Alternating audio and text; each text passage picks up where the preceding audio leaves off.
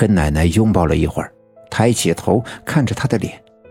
其实我是想将这几天看到的奇怪的事情跟奶奶说说，好让她帮忙拿个主意。奶奶却冲着我微微的笑着说道：“孩子，不用多说了，我都知道了。”奶奶这样说，我一点都不奇怪，因为此刻奶奶在我心目中便如同之前我们供奉的常三太奶一样神通广大。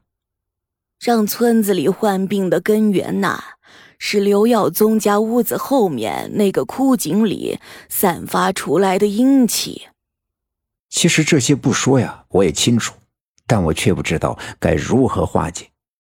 奶奶知道我心存疑虑，便继续说道。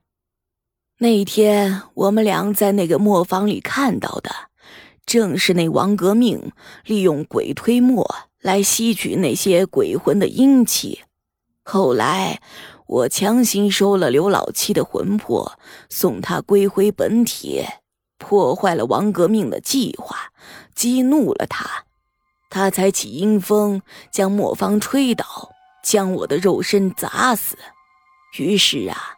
那王革命恼羞成怒，加上他这段时间吸取了大量的阴气，他的能量已经大到不可一世了，所以才施展阴法，遮天蔽日，让那些鬼魂白日得以露面，进入到他的地穴当中。但他这样急功近利的榨取阴气。是那些无法吸收的阴气，大量的泄露到人世间，这些肉体凡胎的人们，怎么能受得了呢？所以，凡是吸了这些阴气的人，都会不同程度患上这样的怪病。可是，这样的怪病该怎么样治愈呢？这几天得病的人越来越多，听说今天地质队的队长程俊生病死了，特别的惨呢。我抬头看着奶奶说道：“奶奶的头转向东面，看着地质队的营地的方向说：‘就算没有这场阴气的泄露，那程俊生也会死去，因为他的阳寿已尽，都是命里注定的。’”听奶奶这么一说，我恍然大悟，这才想起那天早上在李文学家的小卖店门口碰见了程俊生的时候。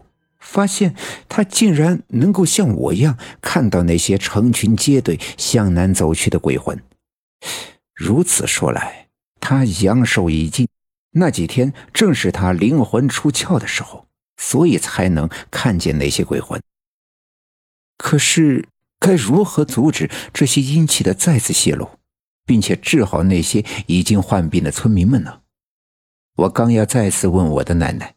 突然听见身旁又有一个人说话的声音传来。我这次带你奶奶来，就是想教你一个破解的办法。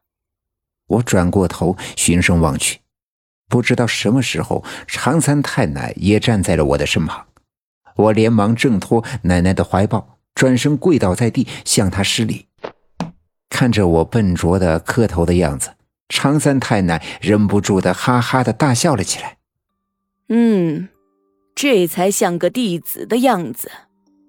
说完，他向我一挥手，我站起身来，低着头，不敢再多说话。这些冤魂来自于柳树沟，所以想化解这些弥漫的阴气，就要断绝这些冤魂的来源。我知道柳树沟是个极其邪门的地方，也知道这柳树沟里有很多的冤魂野鬼。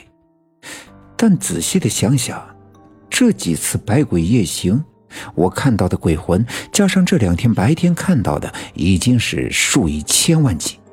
难道柳树沟真的有这么多的冤魂野鬼？几十年前，刘家镇遭受了一场劫难，成批的村民被赶入了柳树沟，被那些穷凶极恶的家伙全部杀死。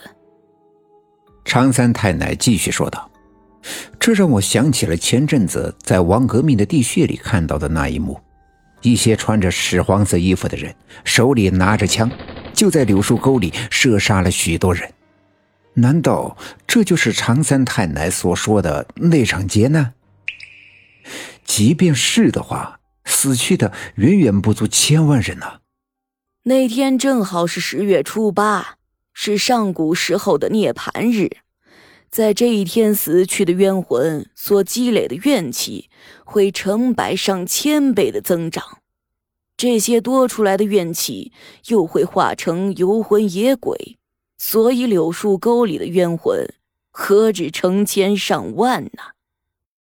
常三太奶继续说道：“若想清除柳树沟里的冤魂是不可能的，唯一能做到的是化解他们的怨气，吸收他们的阴气，让他们及早的转世投胎，不在人世间逗留。”听常三太奶这么一说。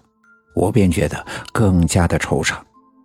如此说来，眼前的这些泄露于人间的阴气，仅仅是柳树沟游魂野鬼的千分之一。这都已经如此的难对付，要想化解整个柳树沟的冤魂的怨气，又谈何容易？常三太奶看着我一脸忧愁的样子，不禁笑了。嗯，这才像个样子。